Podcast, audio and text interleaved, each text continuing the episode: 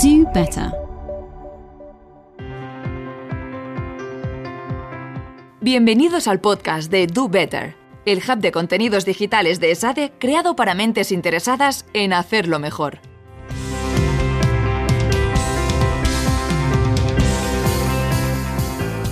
¿Son nuestras empresas tan sostenibles como deberían? ¿Sabemos cómo lograr que lo sean? ¿Y qué papel juega el liderazgo en todo esto? Saludos cordiales a todos y a todas. Soy Ángel Castiñeira, director de la Cátedra de Liderazgos y Sostenibilidad de SADE. Y hoy me acompañan eh, diversos líderes excepcionales que nos ayudarán a profundizar en esta cuestión. Quiero comenzar dando la bienvenida a Marta García Valenzuela, psicóloga y socia de la firma de expertos en liderazgo Talengo, donde lidera la práctica relacionada con los temas de diversidad y liderazgo sostenible. ¿Qué tal, Marta? Encantada de estar aquí. Muchísimas gracias por la invitación. Pues bienvenida a SADER y al podcast de Do Better. Eh, Marta recientemente ha publicado el, el libro Líderes Sostenibles, cómo liderar de forma sostenible en un futuro complejo.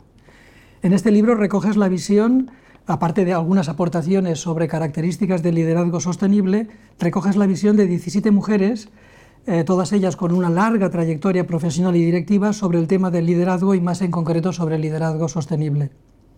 ¿Cuáles serían algunas de las conclusiones a las que llegas después de haberlas entrevistado? Y, aunque sea verdaderamente difícil de responder en una única pregunta, ¿cómo definirías el ejercicio del liderazgo sostenible después de haber hablado con ellas y después de haber reflexionado en, en este trabajo de síntesis que has realizado a posteriori?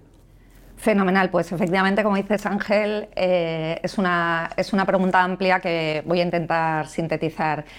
Eh, creo que este libro es un ejercicio muy bonito de inteligencia colectiva. ¿Por qué? Porque desde el primer momento en, en, el que Plataforma Editorial me pidió escribirlo, sabía que tenía que ser un libro formado por muchas voces. Por eso elegí a 17 mujeres, haciendo una analogía con los 17 ODS, eh, que para mí representaban formas diversas de liderar, pero que tenían un nexo común, que era el profundo sentido del propósito.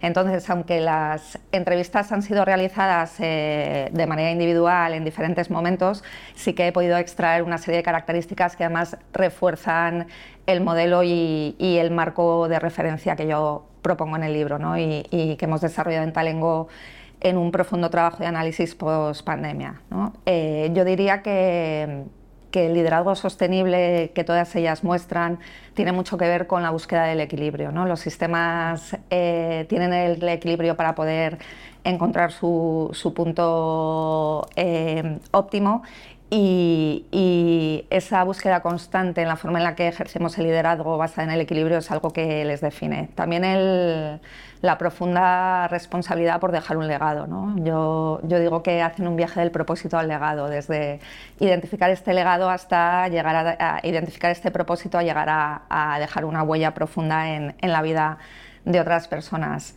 Y un componente absoluto de empatía para mí la empatía es el superpoder que da sentido al liderazgo, ¿no? porque el liderazgo es todo aquello que, que no pueden hacer las máquinas, todas esas competencias que, que, nos hacen realmente humanos y la empatía y el pensamiento crítico para mí son los dos elementos que, que nos hacen más humanos. Eh, creo que el liderazgo sostenible al final es el pegamento para arreglar un mundo fracturado y que es una respuesta que el mundo necesita porque aúna las necesidades de personas, organizaciones, sociedades y medio ambiente. Eh, déjame que profundice en uno de los elementos que decías. Hablabas de justamente el elemento del equilibrio. ¿Estás pensando, por decirlo así, en líderes conscientes, en, en una, una, disposición de la persona en su función directiva? ¿O te refieres también a un equilibrio de sistemas, de organizaciones, de equipos de personas? ¿Cómo lo, lo planteas en el, en el, libro y en, en, las entrevistas? Pues tiene, tiene las dos vertientes. El ejercicio de liderazgo tiene que empezar por el autoliderazgo, con lo cual esa capacidad que tiene el ser humano de regularse, de conocerse, eh, de reflexionar sobre sus acciones y tomar decisiones en un marco ético y de valores. Para mí eso da mucho equilibrio al liderazgo. Y luego hay otro equilibrio que es muy importante en el liderazgo y es el, lo que yo llamo la sostenibilidad, la sostenibilidad vital, ¿no? el, el, el, amplio concepto de bienestar en el liderazgo, porque la salud de los líderes es la salud de la organización. Y creo mucho en el, en el concepto de One Health, ¿no? una salud de personas y una salud de, planeta. Y, por ahí va el equilibrio. Al final estamos, tenemos el sistema muy desbalanceado y, tenemos que hacer una profunda reflexión para ver cuáles son los elementos en, los que tenemos que balancearnos nosotros mismos, porque vivimos muy desconectados de, nuestra esencia, ¿no? de, lo que somos como seres humanos y también de cómo generamos equilibrio en nuestros equipos y cómo generamos equilibrio también en la, en la sociedad, porque a veces estoy viendo que se toman decisiones en el mundo de la sostenibilidad que son muy interesantes eh, para una parte del problema, pero desequilibran otros. ¿no? Por ejemplo, un ejemplo, por ejemplo serían los vehículos de movilidad eléctrica, los patinetes. Pues son eh, ecológicos, rápidos, ayudan a la ayudan a, minimizar los atascos, pero en cambio quitan espacio a los peatones, a las personas de movilidad reducida o a, las familias con, bebés. ¿no? Entonces necesitamos esa perspectiva sistémica que para mí también es el equilibrio que analice los grandes desafíos que tenemos desde muchos puntos de vista. Yo creo que los desafíos están claros, ¿no? pero a veces tenemos una inacción precisamente por eh, la complejidad de los problemas que se resolvería con inteligencia colectiva, ¿no? con miradas diversas. Eh, una última cuestión que no, también no me resisto a preguntarte es, eh, justamente porque eliges a 17 mujeres directivas, la pregunta sería si el factor de la diversidad puede contribuir o no a esa, no solo a la sostenibilidad, sino a ese equilibrio, o hace de la idea del equilibrio un elemento todavía más complejo a, presente y a futuro. La diversidad es complejidad. O sea, yo huyo mucho de las eh, visiones simplistas y muy optimistas sobre la gestión de la diversidad. O sea, de hecho, en el libro y en Liderazgo Sostenible yo hablo de inclusión porque hay que ser muy buen líder para ser capaz de aprovechar toda la diversidad que hay en tus equipos para generar valor ¿no? y para que el talento se descubra y se sume. Porque es muy interesante trabajar con equipos diferentes cuando todo va bien, cuando tienes plazos amplios, cuando todo el mundo está tranquilo, cuando eh, hay mucho tiempo para, para definir y diseñar un problema, pero la diversidad empieza a ser molesta cuando tienes poco tiempo, cuando eres un líder que no escucha y cuando las voces eh, que tienen opiniones diferentes eh, quieren mostrar esa diversidad. ¿no? Entonces, para mí la diversidad es equilibrio porque es realidad o sea, es lo más bonito que tenemos eh, en el planeta, ¿no? La riqueza es una fuente de riqueza, pero siempre que sea bien gestionada. En ese sentido, eh, como tú decías, las 17 entrevistas son a mujeres, porque también creía importante dar voz a personas que eran absolutamente eh, ejemplares en su liderazgo y, hoy, hoy tenemos la suerte de contar con dos de ellas pero a la vez quería reflejar la diversidad de estilos que hay en las mujeres, ¿no? porque no me gustan nada las etiquetas, no me gusta hablar de un único liderazgo femenino, igual que no me gusta hablar de un único liderazgo masculino. Creo que, que las mujeres sí que, sí que tenemos eh, tradicionalmente una forma de mirar la vida eh, desde una perspectiva más comunitaria y eso para mí dentro de estos sistemas es importante. Eh, muchas gracias, Marta. Hablabas justamente de estas voces plurales que habías incorporado en el libro y tenemos la suerte de contar con dos de ellas. Pues eh, una de ellas es María Ángeles Quesada, filósofa experta en pensamiento crítico, en diálogo socrático y en ética empresarial. Es la CEO además y cofundadora de Ecuánima, una organización filosófica que busca mejorar las habilidades de pensamiento de las organizaciones y los ciudadanos. Bienvenida, Sade María Ángeles. Muchas gracias, encantada. Pues eh, igualmente por nuestra parte. Eh, una pregunta muy vinculada justamente con tu aportación en el libro también, ¿no? Cuando hablamos de transformación, de generar cambio o de conseguir impactos positivos, a menudo lo estamos vinculando con la tarea de liderazgo, sobre todo en, contextos de, profunda disrupción como los que nos, nos tocan vivir. ¿no? ¿Tiene sentido entonces hablar hoy de liderazgo sostenible? Y si es así, ¿Qué aporta el, adjetivo sostenible respecto a otras maneras más tradicionales de entender el liderazgo? Eh, venimos nosotros de una cátedra que se llama justamente de liderazgos y sostenibilidad y hemos estudiado a lo largo de prácticamente más de un siglo eh, un conjunto diferente de adjetivaciones, desde liderazgo heroico, visionario, etcétera, etcétera, hasta llegar justamente a modelos eh, como el de ahora de liderazgo servidor, responsable, sostenible, eh, regenerativo, sistémico. ¿Qué, aporta, eh, ¿Qué aportan estas nuevas adjetivaciones y en concreto qué crees tú que aporta la adjetivación de sostenible a las maneras de entender en el contexto actual y, para los próximos años el, el ejercicio del liderazgo? Em, vale, me voy a ir un poquito, primero, un poquito a ubicar un concepto que a mí me gusta, que de hecho en el libro lo comento, que es el concepto de racionalidad instrumental, para hablar de una manera de entender la racionalidad humana de la que somos herederos, que viene mucho de la modernidad, cuyo apogeo es un poco la ilustración, y es un concepto que ha reducido, para mí, según mi opinión, eh, la racionalidad humana a esa idea de un mecanismo analítico para llegar a un fin, y donde todo lo demás son medios, incluso las personas, y eso nos ha llevado a un mundo pues, de mucha productividad, de mucha eficiencia, de una serie de valores también, ¿no? eficiencia, productividad, rentabilidad, donde habitamos. Ese mundo es el que habitamos todavía, ¿no? Eh, a pesar de que llevamos algunos siglos arrastrando esa mentalidad, esa narrativa también, ¿no? este paradigma. Entonces, dentro de, esa narrativa, efectivamente, conceptos de liderazgo mucho más, eh, pues por un lado, transaccional, ¿no? que era mucho más, pues tenemos un beneficio, yo te lidero para llegar a un objetivo, un objetivo, un objetivo a lo mejor común, que nos beneficia a los dos, por ejemplo, eh, ese liderazgo, claro, era muy racionalista, muy, en un sentido muy analítico, muy de, obtener el beneficio, de tratar a la persona como un medio. ¿no? También teníamos a lo mejor incluso el transformador o más visionario, que también ponía en el foco a un líder que sabe lo que está bien ¿no? y que quiere lo bueno. O sea, en el fondo un líder de valores, pero es un líder que sabe lo que está bien. ¿no? También un poco con esta idea de los genios, o las personas creativas que son solo uno, ¿no? individuales, no se, no se ayudan de nadie, claro que no, o sea, Einstein no le ayudaba a nadie a llegar a donde llegó, ¿no? y como Einstein otros muchos ejemplos en la historia, donde parece que están solos en sus habitaciones llegando a las grandes ideas de la humanidad, ¿no? y ahí eso liga mucho con la de la comunidad. ¿no? O sea, es decir, estos paradigmas que, y, y como tú dices, ha habido muchas adjetivaciones luego a lo largo de la historia, y finalmente hemos llegado, efectivamente hemos ido llegando a conceptos más de participación, liderazgo participativo, colectivo, eh, responsable, ético, ¿no? todos estos adjetivos eh, la palabra de sostenibilidad sabéis que es de más o menos del 87, ¿no? donde Brundtland habló de esta palabra. Y luego el liderazgo eh, sostenible viene mucho de principios del siglo XXI. ¿no? Estamos hablando de un concepto, liderazgo sostenible, que se acuña hace poquísimo. Entonces, yo creo que efectivamente, eh, como este sistema de racionalidad instrumental tiene sus fisuras y hemos encontrado sus fisuras, las encontramos continuamente en nuestro mundo, las encontramos a través de la crisis ecológica, las encontramos a través de la falta de salud mental o los problemas de salud mental que tenemos todos o sea, la falta de bienestar, de felicidad, de tener un mundo equilibrado, de conciliación, ¿no? de una vida que se dedique a lo humano y no solo a lo mecánico o a la productividad. ¿no? Entonces, efectivamente, estas fisuras crean estos nuevos estas nuevas adjetivaciones para el liderazgo. Entonces, para mí, em, y por no extenderme mucho, para mí tiene mucho sentido hablar de sostenibilidad con el liderazgo, porque de alguna manera es, un, es una vuelta al origen.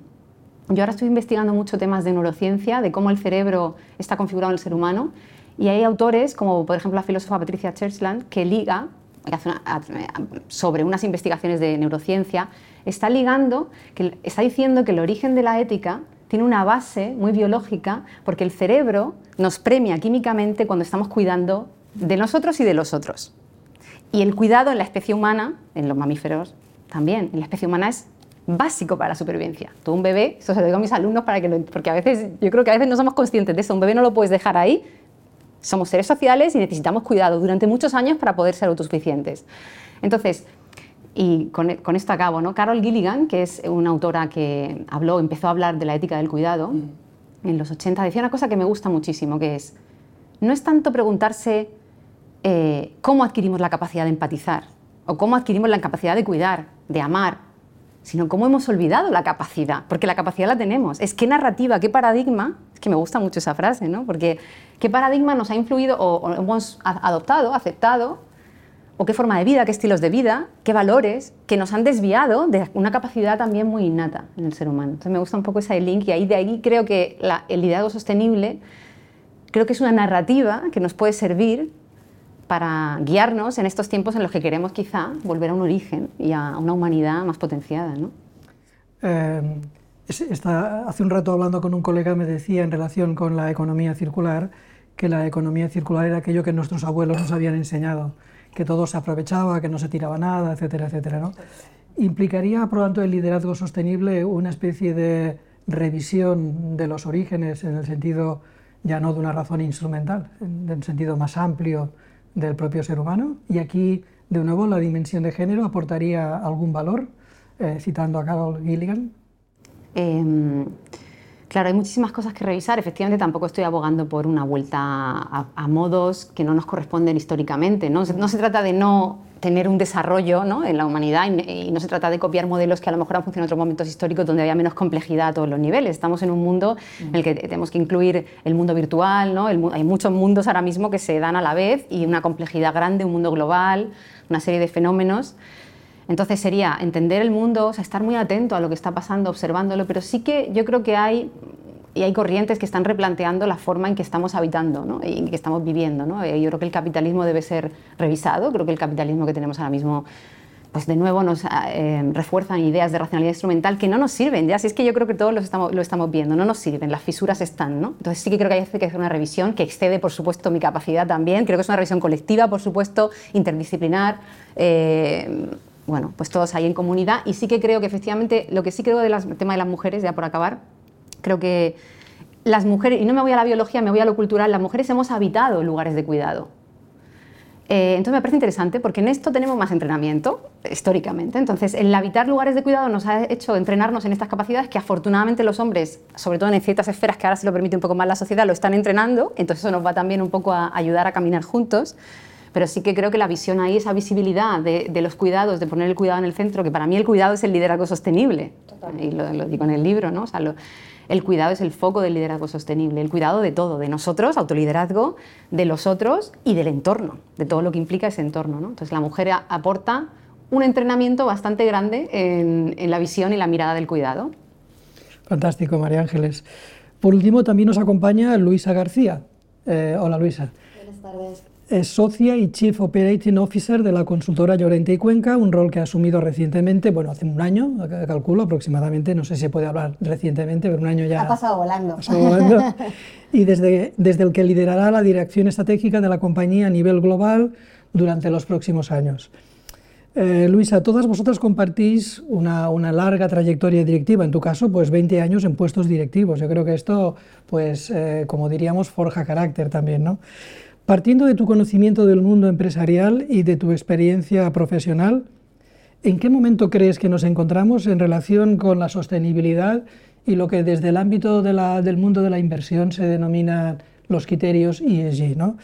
Hoy en día, ¿en qué grado de relevancia han adquirido estos temas en los equipos directivos? ¿Está ya plenamente asumido? ¿Estamos en proceso de... Eh, una consultora como la tuya tiene el privilegio de trabajar con muchas empresas eh, ¿Tu sismógrafo qué te dice, por decirlo así?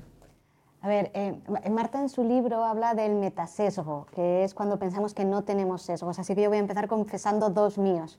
Eh, uno es el sesgo al optimismo y otro es el sesgo a la acción. Entonces, desde ese punto de vista yo soy optimista y creo que el mundo empresarial en general y sobre todo en países como España o las economías del mundo occidental, que también son las que mejor conozco, con las que más interactúo, se está moviendo en la dirección correcta. Y creo que lo está haciendo sobre todo porque se produce un relevo generacional de, doble, de, dos vías eh, en las posiciones directivas. Empezamos a ver a gente eh, que ha crecido, que se ha educado y seguro que en ESADE lo estáis viendo también eh, con quienes están ahora estudiando sus MBAs o, terminando sus licenciaturas, bueno, pues quienes además de eso ya tienen una cierta experiencia y empiezan a asumir posiciones de dirección y gestión, vienen con esos valores recuperados eh, que quizás la generación anterior los tuvo que adquirir de una manera más, más forzada o que le eran más, más ajenos. También, por otro lado, los ciudadanos, los ciudadanos de esa edad, que yo creo que todos lo vemos también en casa, con hijos, sobrinos, eh, primos, manejan determinados valores con una naturalidad y con una em, incapacidad de, asumir ninguna grieta. ¿no? claro que hay que cuidar del planeta, claro que hay que integrar personas de todo, de todo tipo de perfiles eh, con naturalidad. ¿no? Y, esas, y esos perfiles pues ya son consumidores, ya son votantes y además es una ciudadanía mucho más empoderada. Sin embargo, creo que también hemos de ser muy conscientes de que produciéndose ese movimiento desde las empresas, todavía las empresas realmente comprometidas creo que no reciben el premio que se merecen o las contrarias reciben el castigo por no, por no serlo. Yo creo que hay dos ámbitos donde sí que paga, por decirlo de alguna manera eh, fácil, eh, la sostenibilidad. Creo que claramente en la atracción de talento y, escuchas a todas las compañías decir la guerra por el talento y no conseguimos atraer a los jóvenes, bueno, pues a lo mejor si fueras... Em, si tuvieras más compromiso y además lo contaras mejor con esta nueva manera de estar en el mundo, serías una opción más atractiva para ellos. Y creo que determinados inversores también tienen ya, eh, Marta cita en su libro a BlackRock, por ejemplo, ¿no? tienen una, determinados criterios y condiciones muy claros para una empresa. Pero también estamos viendo lo contrario y creo que desde esa perspectiva, desde las escuelas de negocio a los medios de comunicación, al liderazgo de opinión, no debemos eh, bajar la guardia porque sin duda la polarización impacta, el negacionismo impacta, em, hay corrientes, grandes flujos de capitales, de economías que no tienen y que no comparten estos valores y por tanto no meten esa presión en las, en las compañías. ¿no? Em, en una escala de 0 a 10, volviendo a tu pregunta, pues probablemente desde, desde donde lo mires eh, te vas a encontrar en que, en que ya estamos más allá del 5, pero que estamos lejos de la, de lejos de la matrícula de honor ¿no? y que nos falta encontrar ese sistema de incentivos real eh, para que el movimiento no tenga, no, tenga posibilidad de retroceder, em, porque si no, además, la, la, la, motivación en base al sacrificio tiene un recorrido, tiene un recorrido muy corto, desgraciadamente. Si lo entiendo bien, podríamos decir en broma que progresamos adecuadamente, pero que necesitamos mejorar. que es como decir nada, porque... Déjame que te haga una, última pregunta que va muy vinculada con lo que planteaba antes María Ángeles. Eh, ¿Estaríamos encontrándonos ahora en el diálogo intergeneracional con directivos modernos, racionalidad instrumental y trabajadores posmodernos con otro tipo de valores? Es decir, tú trabajas más en el ámbito directivo, pero todo lo que sería la generación Z, que viene la generación Greta Thunberg, que viene, por decirlo así, con otras sensibilidades, ¿cómo será ese diálogo entre niveles directivos modernos y generaciones, por decirlo así, más posmodernas? Yo lo primero que apelaría es a la no generalización. Em, creo que, em, no, sé si son, no sé si son los millennials o no, pero que no tiene nada que ver un chico de 20 años eh, saliendo de una universidad en Silicon Valley con pleno empleo y unas oportunidades de desarrollo enormes que una persona de la misma edad eh, de un barrio periférico de la ciudad de Sao Paulo de la ciudad de Lima, que precisamente mira al sistema que se supone que ha progresado y ve que no le, que no le aporta ningún beneficio ni ninguna ventaja y que lo contrario reacciona a eso eh, con un nivel de desapego y probablemente de individualismo que, parecería que es de la generación anterior. Eh, nosotros que animamos a, precisamente a las empresas a que, a que hagan, a que escuchen mejor, eh, porque si escuchas bien y hoy en día, escuchando la conversación social y con lo que te permite hacer la inteligencia artificial y el big data, probablemente encuentres que esos espacios de conexión que hablas intergeneracionales o no, se producen, pero también puedes encontrar lo contrario, donde te estás distanciando y con qué mensajes a determinados públicos que piensas que llegas, porque dices, pero si yo estoy en Instagram, es bueno, pero tienes que encontrar puntos de conexión eh, distintos y, eso, igual que el, principio de la empatía es, eh, es, escuchar con verdadera atención, pues cualquier esfuerzo que quieras hacer desde la perspectiva de generar diálogo también. Muchas gracias, Luisa. Estamos ya sobre el tiempo, pero hay una, una ultimísima pregunta que os formularía a las tres, eh, Marta, María Ángeles y de nuevo Luisa, que sería, mirando un poco a, futuro, y a presente y futuro, ¿qué aspectos de la sostenibilidad creéis que son ahora mismo los más relevantes para las empresas, al menos los que desde vuestras plataformas y organizaciones os están requiriendo? Y poniendo la bola de vidrio para mirar al futuro, ¿cuáles veis como más emergentes? y que deberíamos tener en cuenta en nuestra agenda en los próximos años. Empezamos por ti, Marta, aunque sea de manera telegráfica. Totalmente. Eh, Rápidamente, yo como decía Luisa, lo que veo son muchas velocidades en el tejido empresarial en el momento actual. Creo que todavía estamos en ese viaje centrado en el reporting, ¿no? en el cumplimiento normativo, y eso hace que no hayamos aterrizado la sostenibilidad en la cultura como, como sería lo adecuado para que esto se moviera. Y si miro al futuro, veo tres caminos. Veo un camino de autoritarismo, o sea, eh, la sostenibilidad es la única respuesta viable para tener futuro, con lo cual puede haber un camino de imposición en el que no creo en absoluto, pero se puede dar otro eh, basado en no hacer nada, ¿no? los negacionistas se están transformando en retardistas y lo que están haciendo es eh, quitarnos tiempo para actuar y luego el futuro que vislumbro y que espero es el futuro de las transiciones, ¿no? o sea, como bien hemos hablado, poder hablar con todos los grupos de interés para construir soluciones que, que realmente lleguen a un futuro. Y por supuesto los temas de las, de las desigualdades sociales, porque no se pueden hacer negocios en un planeta enfermo ni tampoco con una sociedad desigual. Muchas gracias, Marta. María Ángeles, ¿cómo lo ves tú? Yo estaría muy de acuerdo en realidad con lo último que decía Luisa y con lo que está diciendo Marta. Yo estaba pensando mucho en lo que hay que hacer es mirar en dónde vivimos, nuestra casa. Quiero decir, la sostenibilidad empieza por lo pequeño, no vale que tengas un montón de regulación y un montón de grandes palabras que no aterrizan en lo individual, no vale que inviertas en proyectos educativos si no tienes tiempo para estar con tus hijos, ¿no? O sea, me parece un disparate este tipo de cosas, ¿no? Entonces, creo que los temas que están ahora es mira la sostenibilidad en lo que tienes alrededor, en tu casa, en tu empresa, ¿no? en lo que haces cada día. ¿no? Y luego los grandes retos, estoy muy de acuerdo con Marta, simplemente diría que quizá necesitaríamos sobre todo o necesitamos mirar mucho en esos en cómo crear los espacios de diálogo, las condiciones para que se den los diálogos. Creo que eso va a ser un tema que probablemente para evitar radicalizaciones va a ser el gran reto, encontrar las formas de realmente tener diálogos con la diversidad, claro, porque el diálogo implica diversidad. Fantástico, ¿tú, Luisa? Eh, yo de los aspectos consolidados y que, y que animaría a las compañías, a las personas y a las organizaciones a que asuman, piensen lo que piensen como un fact, hablaría del empoderamiento de la mujer. Eh, yo creo que la igualdad desde la perspectiva de, de, género es una realidad, la exigencia de las mujeres es una, es una realidad y el activismo en ese sentido eh, no, tiene, no tiene marcha atrás y por otro lado, quien no lo quiera asumir estará perdiéndose tantísimo desde todos los puntos de vista que llevará a su negocio, a su proyecto, a la organización, a la bancarrota directamente.